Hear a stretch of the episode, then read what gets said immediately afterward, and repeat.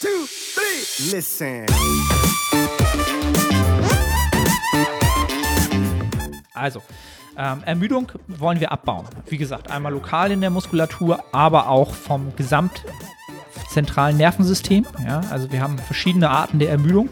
Ja? Ähm, und das Nervensystem müsst ihr euch so vorstellen, das, was neuronal vom Gehirn aus das Signal gibt zum Muskel, Kontraktion, Kontraktionsstärke, wie viele Muskelfasern werden angesteuert, welche motorischen Endplatten werden noch rekrutiert, zu welcher Stärke, zu welchem Grad tun sie das. Das ist sozusagen alles neuronal gesteuert. Ja?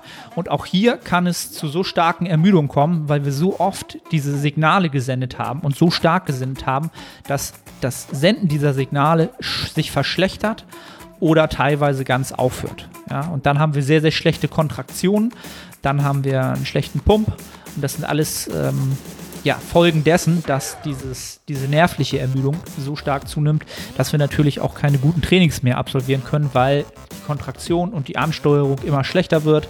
Das heißt, die Menge die, oder der, die Qualität des Reizes, der gesetzt wird, nimmt immer weiter ab.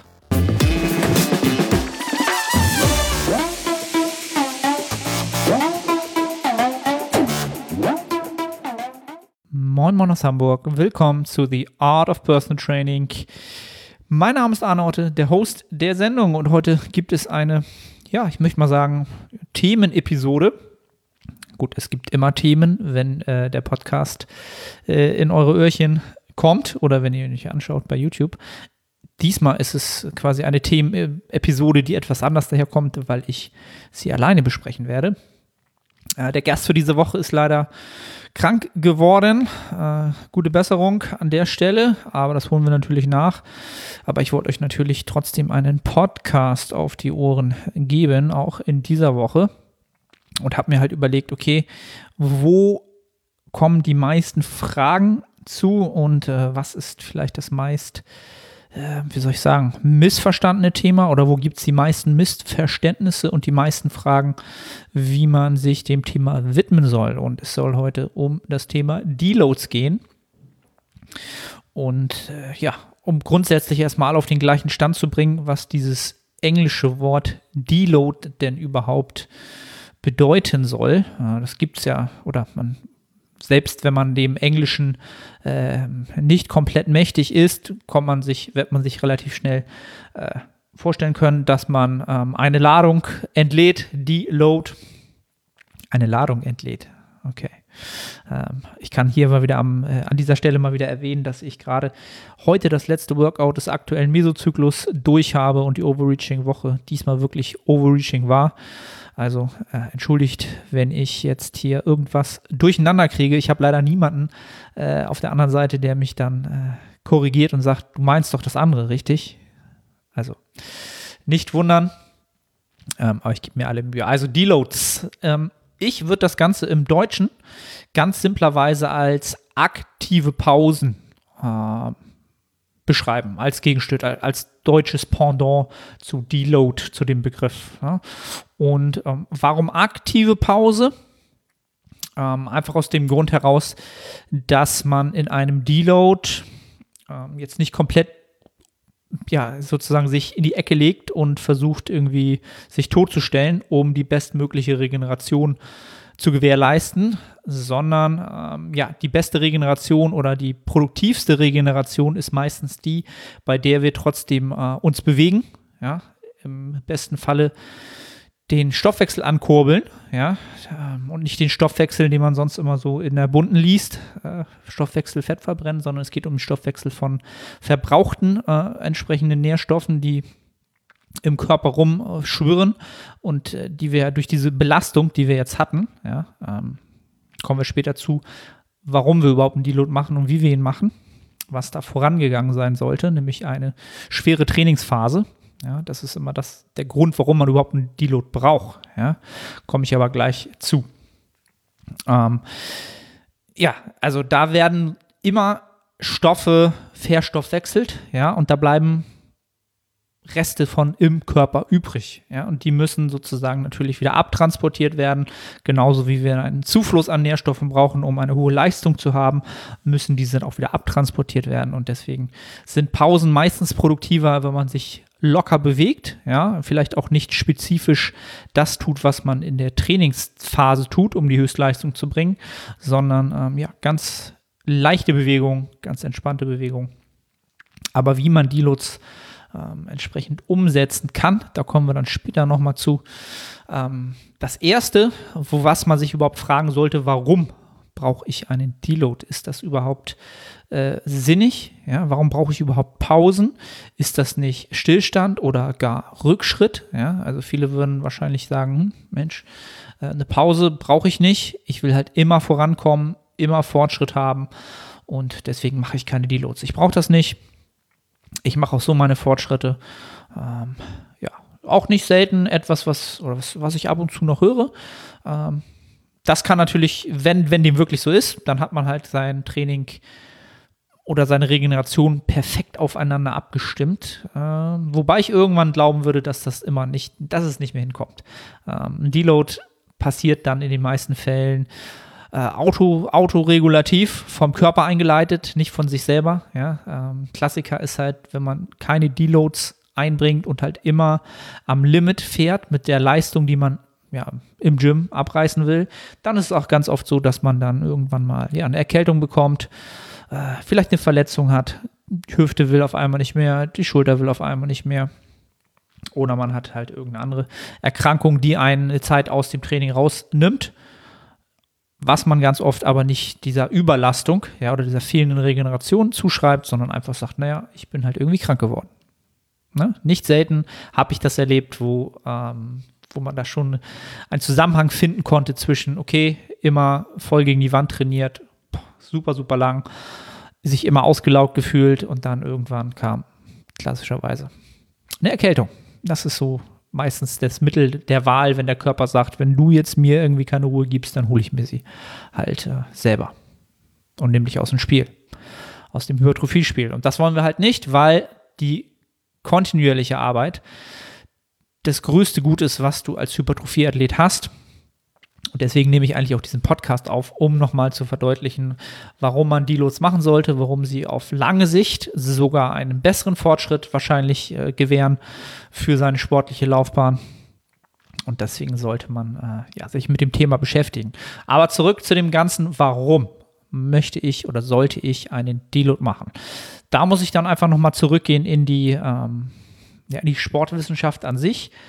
Wir wollen ja am Ende des Tages positive Anpassung. Also wir wollen Hypertrophie netto über der Baseline von dem, wo wir halt entsprechend, äh, was wir in Relation setzen für einen Trainingsblock, für einen äh, Makrozyklus, äh, für ein Jahr, für den Zeitraum. Wollen wir halt netto über der Baseline ähm, mehr Adaption haben als, äh, ja, ähm, wie sagt man das so schön?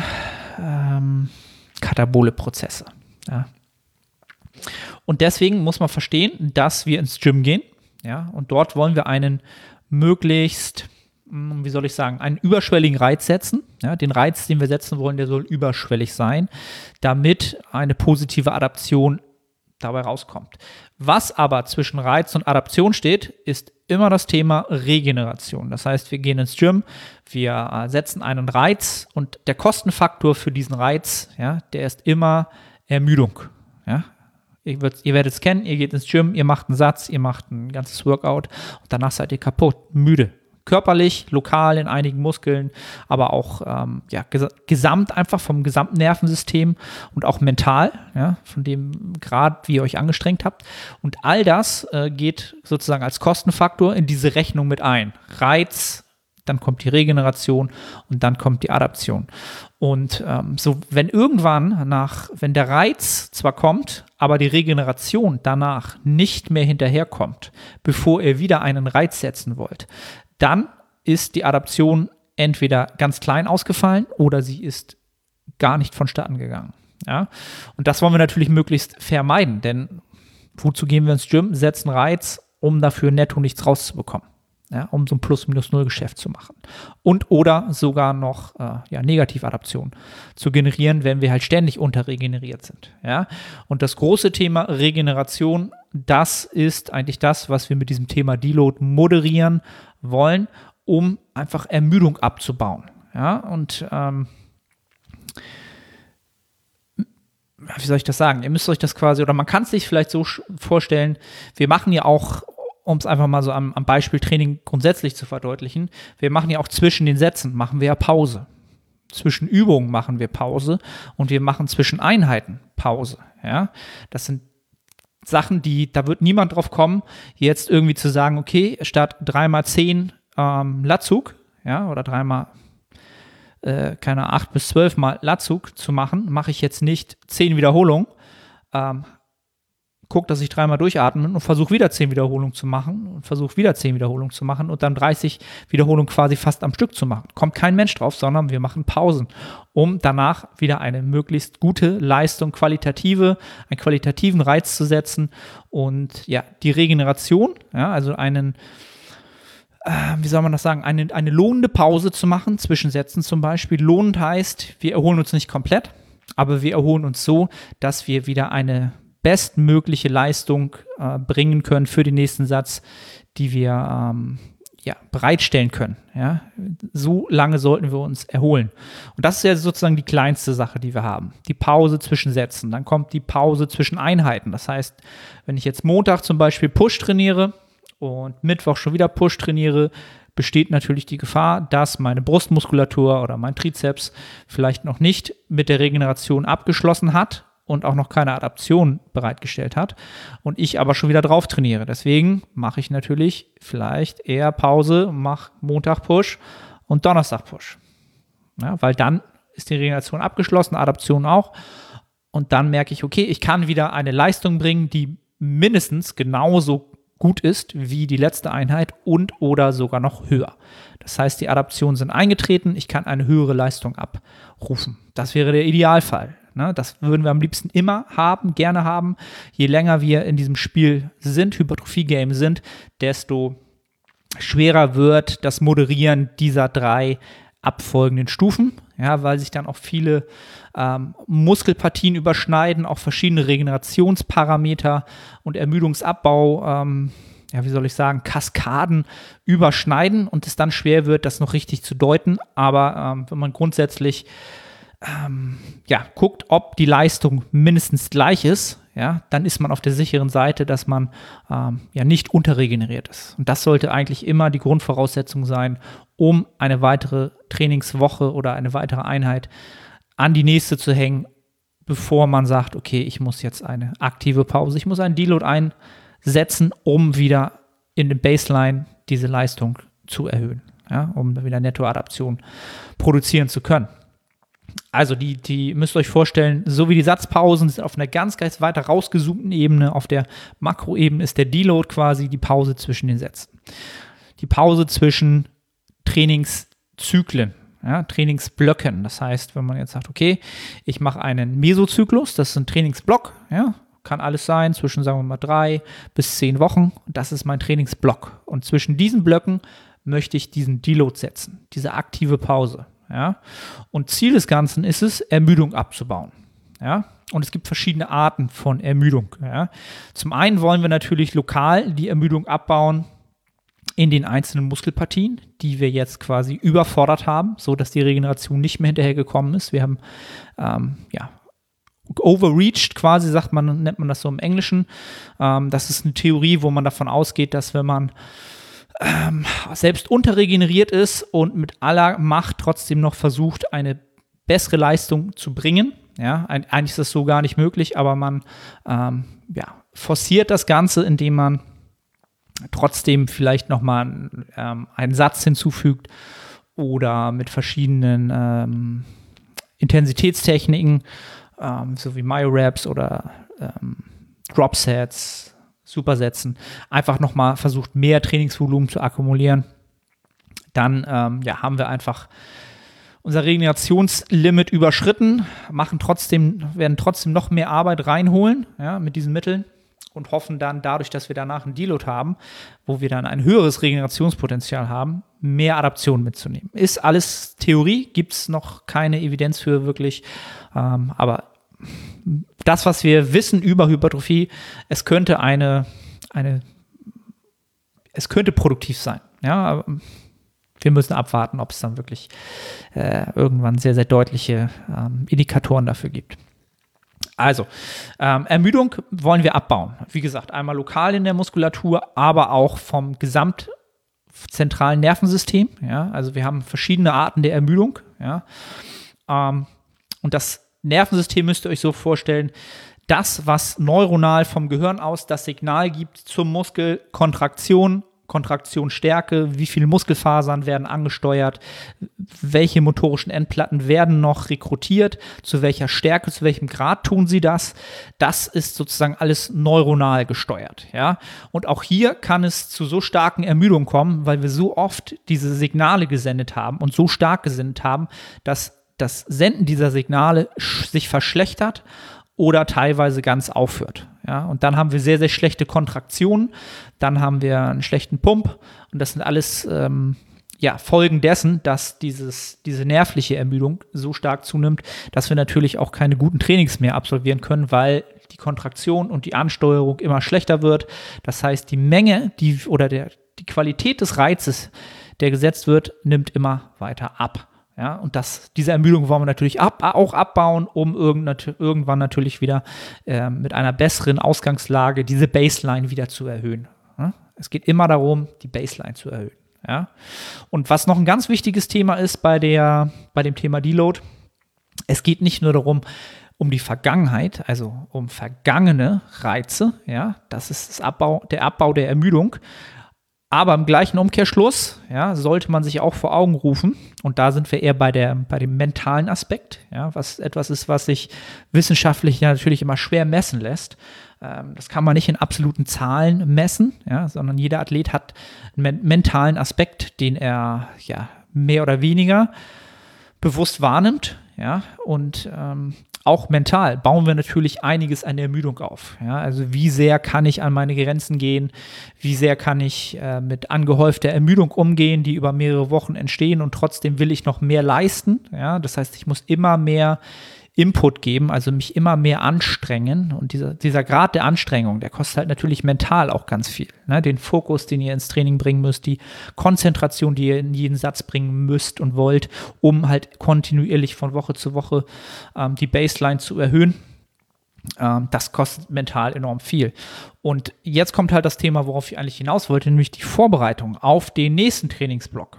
Ja, denn wir wollen natürlich möglichst uns gut aufstellen, um im nächsten Trainingsblock wieder optimal zu performen und uns auch wieder in eine Position zu bringen, aus der wir diese Baseline nochmal langsam erhöhen können und am Ende des Trainingsblocks auch diese grundsätzlich im Block zu dem davor erhöhen können. Und da müssen wir uns natürlich auch darauf vorbereiten.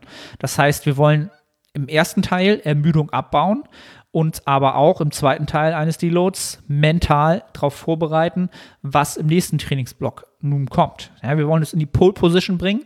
Wir wollen quasi, das ist quasi Qualifikation, wie beim Formel 1 Rennen, für den nächsten Trainingsblock oder fürs Rennen an sich, wo es dann wirklich darum geht, ähm, ja, zu, scha zu schauen, wo, welche Platzierung mache ich jetzt, welche Gewinne nehme ich mit, welche Adaption kann ich netto mitnehmen.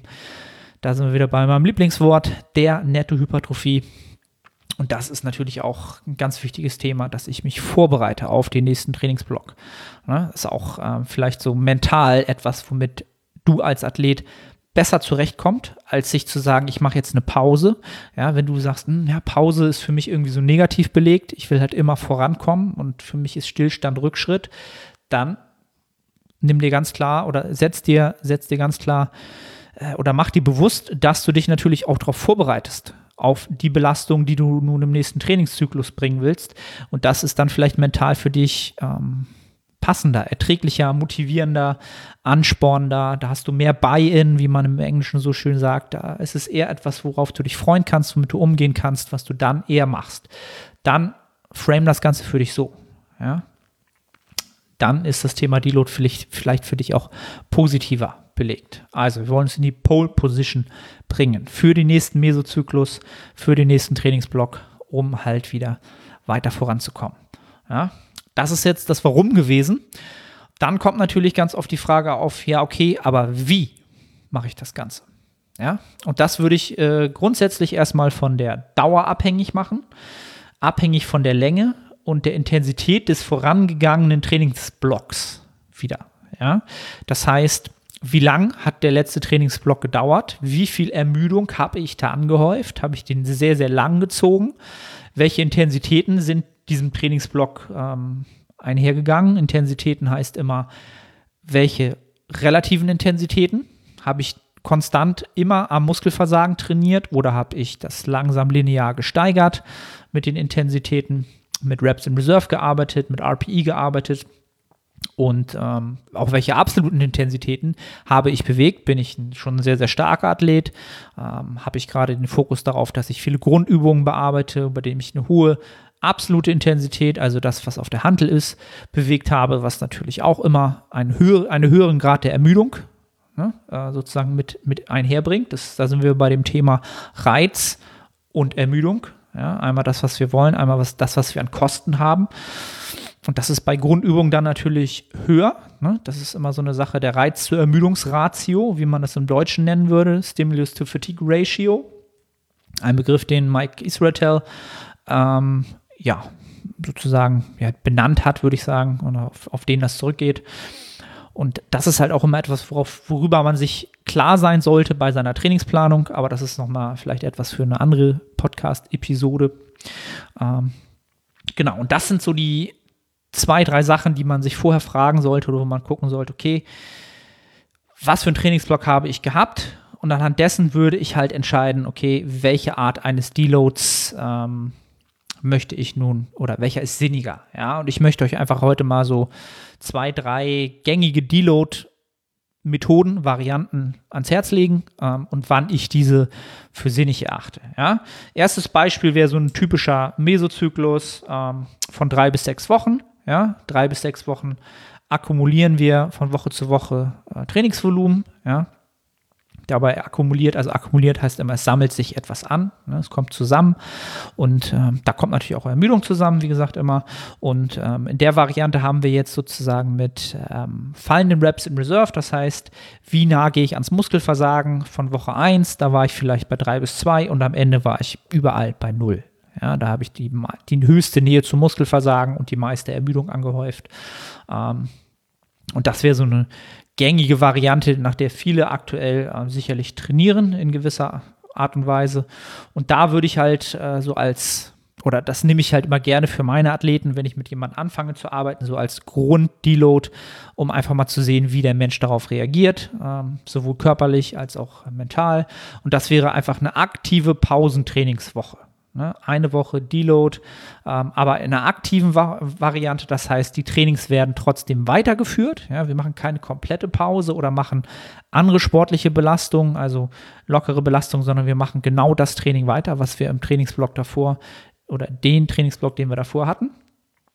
Aber werden das Ganze natürlich deutlich entschärfen. Das heißt, wir halbieren das Gesamttrainingsvolumen, ja, und auch die absoluten Intensitäten, das Gewicht wird reduziert, ähm, was ich immer so ein bisschen davon abhängig mache von der Bewegungskompetenz eines Athleten. Das heißt, ist der schon sehr, sehr kompetent in dem, was er tut, bewegt er schon sehr, sehr hohe Lasten, ja, wenn er noch nicht so hohe Lasten bewegt und äh, die Gefahr besteht, dass er Bewegungskompetenz schnell einbüßt, das heißt, wenn er jetzt eine Woche zum Beispiel kein Bankdrücken macht, dann verliert er schnell ähm, die neuronale Kompetenz und muss sich erstmal wieder in diese Bewegung reinarbeiten, bis er da so richtig effizient wird.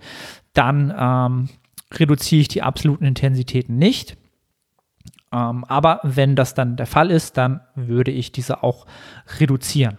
Ja, und das würde ich dann äh, grundsätzlicherweise so tun, dass ich äh, in der ersten Hälfte der Woche äh, zum Beispiel die absoluten Intensitäten noch oben lasse, dafür das Trainingsvolumen halbiere ja, und auch die, ab, äh, die relative Intensität auf vier bis fünf Sätze, ja, also fünf Wiederholungen entfernt vom Muskelversagen aufhören.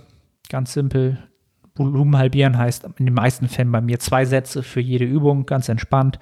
Fünf Reps in Reserve Und ab der Hälfte der Woche würde ich dann sogar da nochmal die äh, Gewichte auch nochmal halbieren, nicht nur das Trainingsvolumen. Und dann hat man wirklich ein sehr, sehr, sehr leichtes Training. Ähm, und da kann man dann natürlich auch, wenn es ein Zeitfaktor ist und sagt, naja, ich möchte jetzt nicht für ein Deload-Training ständig hin und her ins Gym, kostet ja auch immer Zeit, dann kann man da auch Einheiten zusammenlegen, weil die sowieso einzeln sehr, sehr kurz sind, was man dann auch machen kann.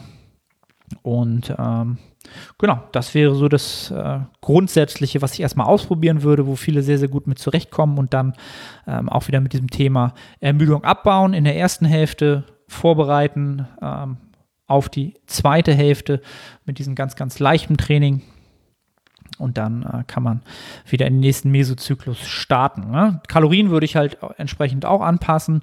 Das heißt, wenn ich im, äh, im Aufbau bin, Kalorienüberschuss habe, fahre ich die ersten drei Tage noch diesen Überschuss, um ja, die Regeneration maximal aufrechtzuerhalten und die Adaption der letzten Trainingswoche, der letzten Trainingstage noch äh, maximal mitzunehmen und dann so ab dem vierten Tag würden dann wahrscheinlich Erhaltungskalorien reichen, weil wir dann natürlich auch keine überschwelligen Reize mehr setzen, die wir dann äh, ja, mit Adaption versehen müssen. Da reichen dann die äh, Erhaltungskalorien.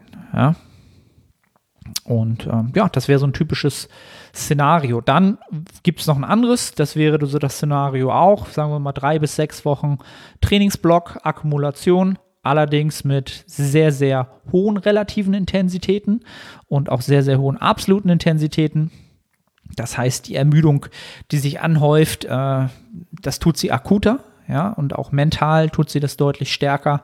Ähm, diese Athleten, die so gerne lieber oder eine Präferenz haben, so zu trainieren, die haben es oft auch äh, gerne so, dass sie sagen, okay, Deload ist jetzt nichts für mich, irgendwie so halb, halb gar ins Gym zu gehen, ist nicht mein Ding, da habe ich keinen Spaß dran. Ähm, für die Athleten kann man dann auch einfach sagen, okay, geh einfach drei bis fünf Tage gar nicht ins Gym, mach komplett off.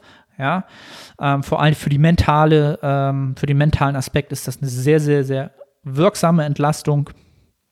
Und ja, ist halt wie gesagt für Athleten geeignet, die halt äh, eher einen Trainingsstil bevorzugen, der all in, voll drauf, wie man in Wien sagen würde, ähm, entspricht. Ähm, ja, und da kommt man dann einfach drei, fünf Tage, gibt man komplett off. Meine Empfehlung für diese Variante, wenn ich das mache, trotzdem aktiv bleiben. Ne? Weiß ich nicht. Da könnte man dann sagen, okay, was macht dir sonst so Spaß? Weiß ich nicht. Hast du früher mal Basketball gespielt, Fußball gespielt?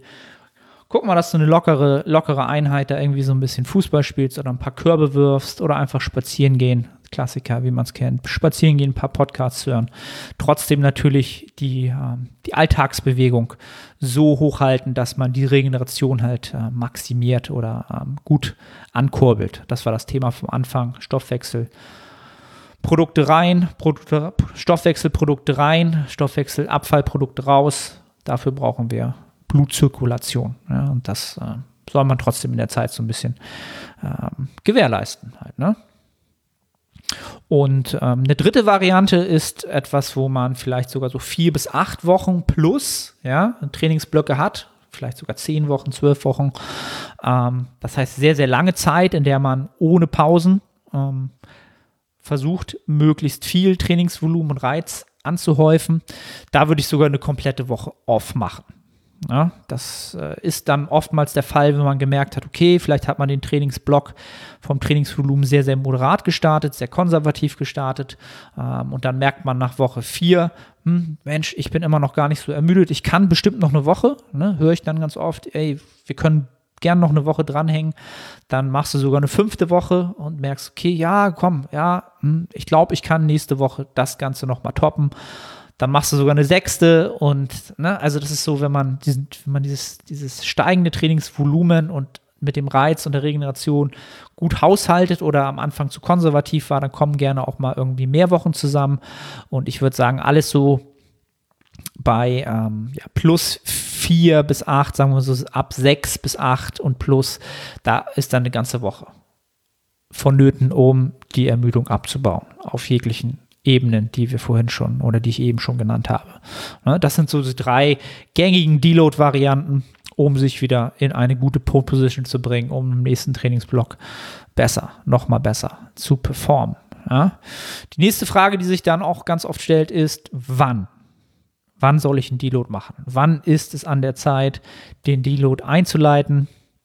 Und äh, welche Anzeichen gibt es halt für ein Deload? Ja? Also Anzeichen für den Bedarf eines Deloads sind ganz klar die Trainingsperformance. Ja? Wenn diese stagniert oder abnimmt, dann könnt ihr euch sicher sein, dass der Reiz, ähm, ja, dass die Regeneration nicht mehr hinterherkommt, ja, und ihr keine Adaption mehr macht. Wichtig ist, Stagnation heißt nicht, dass wenn ihr eine Einheit mal merkt, ihr kommt nicht weiter, sondern habt nur die gleiche Wiederholungszahl geschafft, ja, oder vielleicht auch eine weniger, ja, das ist noch keine Stagnation, ja, also Adaption passieren irgendwann relativ langsam, ja, je fortgeschrittener man ist. Und gerade bei Übungen wie äh, Bizeps Curls oder Seitheben, ja, ist es völlig normal, wochenlang die gleichen Gewichte zu bewegen und auch die gleichen Wiederholungen teilweise zu schaffen. Denn was ihr euch immer vor Augen rufen müsst, ja, das ist keine Art der Stagnation. Ähm, in meisten Fällen ist es sogar so, wenn ihr von einer Woche zur anderen Woche bei einem, bei einem Seitheben die gleichen Wiederholungszahlen schafft, Ne? Bei allen gleich, bei allen Parametern sind gleich. Das heißt, die, äh, die Reps in Reserve sind gleich, die Form ist gleich, es ist alles gleich. Stellt, stellt man sich das vor, dann habt ihr eigentlich natürlich schon eine bessere Leistung hingelegt, weil ihr natürlich über die, über die Woche natürlich Ermüdung anhäuft, ja, die ihr nicht komplett wahrscheinlich nicht komplett rausbekommt. Vielleicht kriegt ihr sie lokal sicherlich aus dem Muskel raus, aber dann wieder neuronal ist dann Ermüdung schon wieder da. Das war das zweite Thema.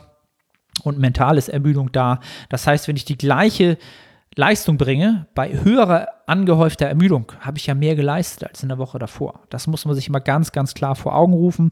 Das heißt, Stagnation heißt, ihr habt jetzt sozusagen eine Wiederholung weniger geschafft. Ja. Und sagt, okay, kann passieren, ist jetzt vielleicht, bin ich diese Woche schlechter regeneriert, weil ich einfach mehr Stress habe, was halt auch immer auf die Regenerationskapazitäten an sich geht.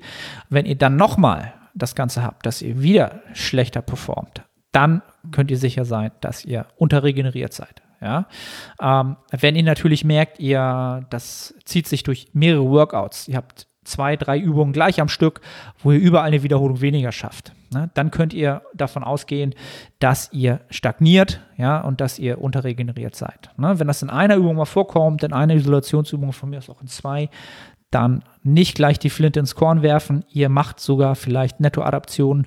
Ähm, es ist halt bei kleinen Muskelgruppen und bei Isolationsübungen schwerer zu messen. Ja? Aber wenn ihr viele Grundübungen habt, wo man eh, wenn man will, nochmal Gas geben kann und da nichts möglich ist, dann ist die Trainingsperformance immer der beste Indikator dafür, um zu sagen, okay, ich bin unterregeneriert, ich brauche eine Pause, um mich wieder ähm, ja, mit mehr Leistung danach zurückzumelden. Ja, weil ihr müsst euch halt immer vorstellen, die Ermüdung maskiert die Fitness zu einem Grad, ja, zu einem gewissen Grad, wenn sie das signifikant tut, signifikant ist das, was ich eben gerade genannt habe. In vielen verschiedenen Übungen werdet ihr Trainingsrückschritt machen oder gar nicht mehr vorankommen. Dann ist ein signifikant, signifikanter Grad erreicht und dann sollte man einen Deload einlegen. Ja. Ähm, was gibt es sonst noch? So dauerhafte Abgeschlagenheit im Alltag. Ne? So das typische, man, man ist dauerhaft müde, man ähm, fühlt sich nicht so gut, man ist tendenziell vielleicht auch so ein bisschen mehr negativ gestimmt, grundsätzlich allen gegenüber. Ne? Man ist nicht mehr so dieser Optimist, sondern man sagt, ah, hm, fühle mich nicht so und ist ah, eh alles so ein bisschen, ach, das ist alles irgendwie schwer. Ja? Ähm, das ist so das Typische und das, das geht dann auch oftmals so damit einher, dass man so eine Abneigung gegenüber Training hat. Ne? Man denkt jetzt, oh, jetzt morgen wieder eine Trainingseinheit. Boah, wenn ich daran denke, dann oh, bin ich so richtig so, oh, dann fühle ich mich nicht. Ne? Dann hat man so eine gewisse Angst davor oder man möchte da einfach gar nicht hin. Am liebsten wird man es einfach nur durchhaben und es hinter sich haben. Das sind so die typischen Zeichen dafür. Ne? Und das sind ganz normale Adaptionswiderstände. Das heißt, der Körper möchte sich gegen dieses Anpassen wehren ja, oder er stellt sich dagegen, denn für ihn ist alles, was er an Nettoadaption äh, zulässt, ja, oder was ihm aufzwingen, etwas, was er unterhalten muss. Ja, das ist für ihn ein Luxus. Und da wird er, sobald wir äh, ihm diese Reize geben, ja, wird er irgendwann die Widerstände aufbauen ja, und diese Adaption versuchen zu drücken, dass wir weniger Adaptionen, kleinere Adaptionen nur ähm, ein, ähm, mitnehmen. Ja.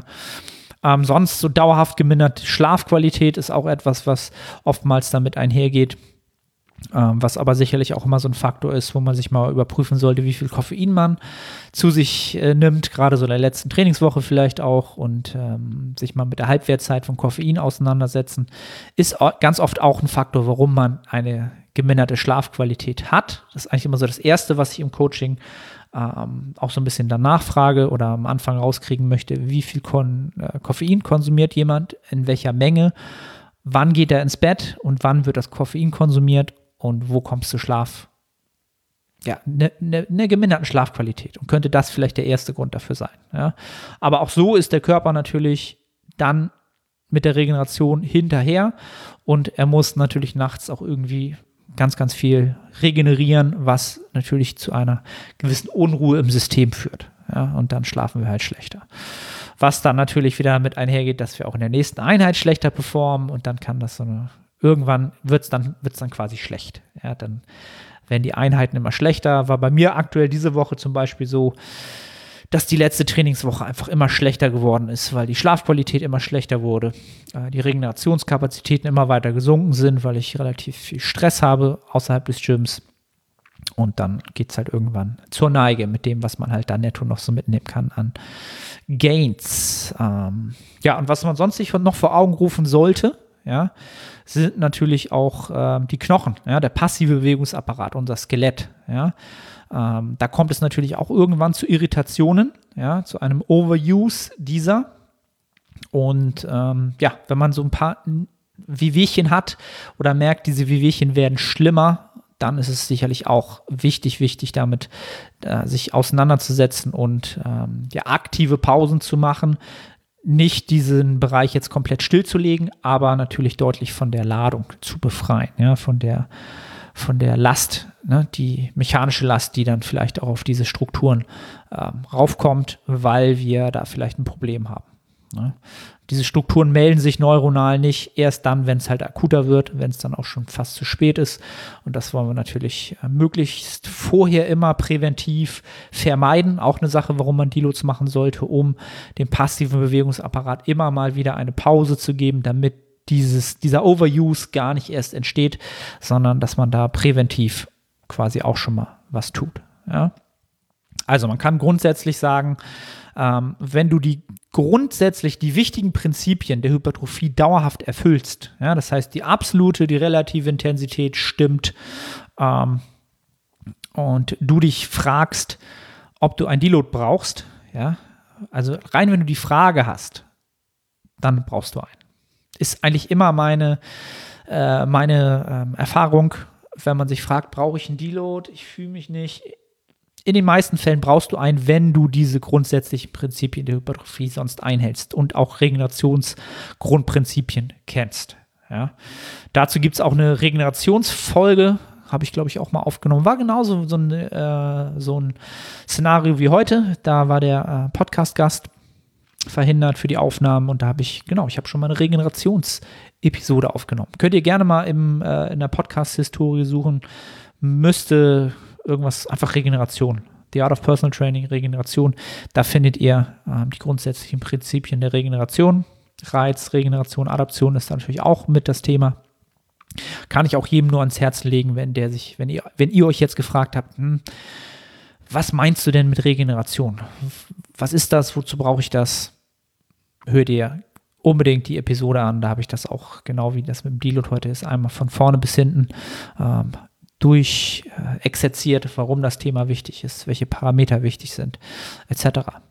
Ja, also, wer von euch noch nicht, wenn jemand von euch noch nicht äh, mit dieser, diesem Thema sich befasst hat oder sich ein bisschen gesträubt hat, dann solltet ihr jetzt wahrscheinlich, hoffe ich, wissen, wozu das Ganze gut ist und warum es euch langfristig sehr, sehr viel weiterbringen wird, weil wir als Naturalathleten oder allgemein, egal in welchem Sport, die Kontinuität der wichtigste Faktor ist und eine hohe Qualität an Reiz, den wir setzen, pro Zeiteinheit, pro Wiederholung, pro Satz, pro Trainingseinheit, pro Trainingszyklus, pro Trainingsjahr, pro Trainingsdekade. Ja, das ist viel, viel, was sich ansammelt und je qualitativer das kleinste dessen ist und dauerhaft das alles qualitativ ist, der Reiz sehr, sehr hochwertig ist, desto hochwertiger wird am Ende das sein, was ihr an Adaption rausbekommt. Und ja, qualitativer, hypertrophierter Körper ist einer, der äh, ja, konsequent und dauerhaft am Eisen ist und äh, ja, so seine Leistung mal verbessern kann. Ne? Das ist natürlich auch eins der Grundprinzipien, für die ich auch im Coaching stehe und schon auch schon oder schon seit langem stehe und heute umso mehr stehe. Denn ähm, ja, mein Ziel ist und das Ziel für meine Athleten ist es, dass sie möglichst lange diesen Sport betreiben, dadurch sich möglichst lange entwickeln, weiterentwickeln können und äh, ja, auch irgendwann nicht nur mit 20, nicht nur mit 30, nicht nur mit 40, sondern auch noch mit 50, 60, 70, 80 richtig Spaß an diesem Sport haben und immer noch eine verdammt geile, muskulöse Erscheinung sind. Das ist mein Ansatz. Da will ich hin und da will ich euch alle hinbekommen, alle, die hier zuhören. Und ähm, ja, ich glaube, das war jetzt, glaube ich, so ein kleiner äh, Exkurs zum Thema Deload. Ähm, Freue mich über euer Feedback, wenn ihr da was mitnehmen konntet, wenn ihr bis hierher zugehört habt. Wie immer gerne äh, das Ganze teilen, freue ich mich riesig. Äh, dann wächst der Podcast. Bei iTunes gerne Bewertung dalassen, Kommentar schreiben, freue ich mich auch. Spotify, das, das Ganze auch gerne abonnieren noch. Und auf YouTube Kommentar da lassen, liken, abonnieren. Das ganze Spektakel, ihr kennt das Spiel. Und ähm, ja, das war's für diese Woche. Nächste Woche gibt es dann wahrscheinlich wieder was mit Nils auf den Ohren. Nette Hypertrophie Series. Und bis dahin wünsche ich euch ja, eine gute Trainingswoche und verabschiede mich bis zum nächsten Podcast.